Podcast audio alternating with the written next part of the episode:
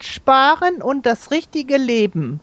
Fast täglich werden im Rundfunk, im Fernsehen und in den Zeitungen die Vorteile neuer zeitsparender Einrichtungen erklärt und gepriesen, die den Menschen dereinst die Freiheit für das richtige Leben schenken würden. An Hauswänden und Anschlagsäulen werden Plakate geklebt, auf denen man alle möglichen Bilder des besseren Lebens beim Zeitsparen gezeigt sind. Darunter steht oft in leuchtenden Buchstaben Mach mehr aus deinem Leben, spare Zeit. Aber die Wirklichkeit sieht ganz anders aus.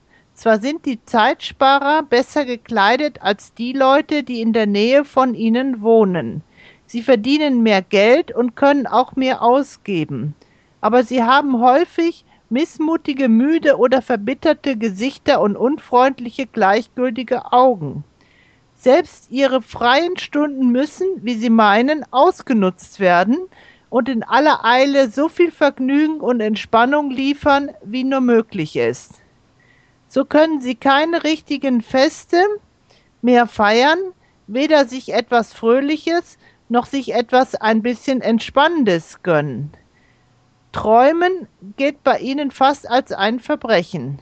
Aber am allerwenigsten können die Zeitsparer die Stille ertragen denn die Angst überfällt sie in der Stille, weil sie ahnen, was in Wirklichkeit mit ihrem Leben geschehen ist. Und schließlich haben auch große Städte selber mehr und mehr ihr Aussehen verändert. Sie haben sich auch diesem schrecklichen Gesetz des Zeitsparens unterworfen. Die alten eigentümlichen Viertel wurden abgerissen und neue gleiche Häuser wurden gebaut, bei denen man alles wegließ, was nun als überflüssig galt. Man spart auch hier die Mühe, die Häuser so zu bauen, dass sie zu den Menschen passen können, die in ihnen wohnen. Es ist viel billiger und vor allem zeitsparender, die Häuser alle gleich und einförmig zu bauen. Und darum erheben sich in endlosen Reihen vielstöckige Mietskasernen, die einander so gleich sind wie ein Ei dem anderen.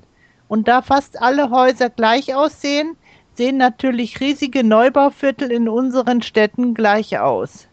Und diese einförmigen Stadtviertel und Straßen wachsen und wachsen und dehnen sich schon schnurgerade bis zum Horizont. Eine Wüste der Ordnung und des Zeitsparens. Und genauso verläuft auch das Leben vieler Menschen, die hier in diesen Stadtvierteln wohnen, langweilig und monoton. Denn hier ist alles genau berechnet und geplant, jeder Zentimeter und jeder Augenblick. Und niemand scheint zu merken, dass er, indem er Zeit spart, in Wirklichkeit etwas anderes spart. Das richtige Vergnügen, den Spaß und das Glück. Keiner will wahrhaben, dass sein Leben immer ärmer, immer gleichförmiger und immer kälter wird.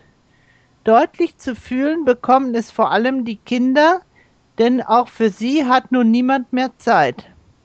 Die Eltern sparen die Zeit, um noch mehr Zeit zu sparen.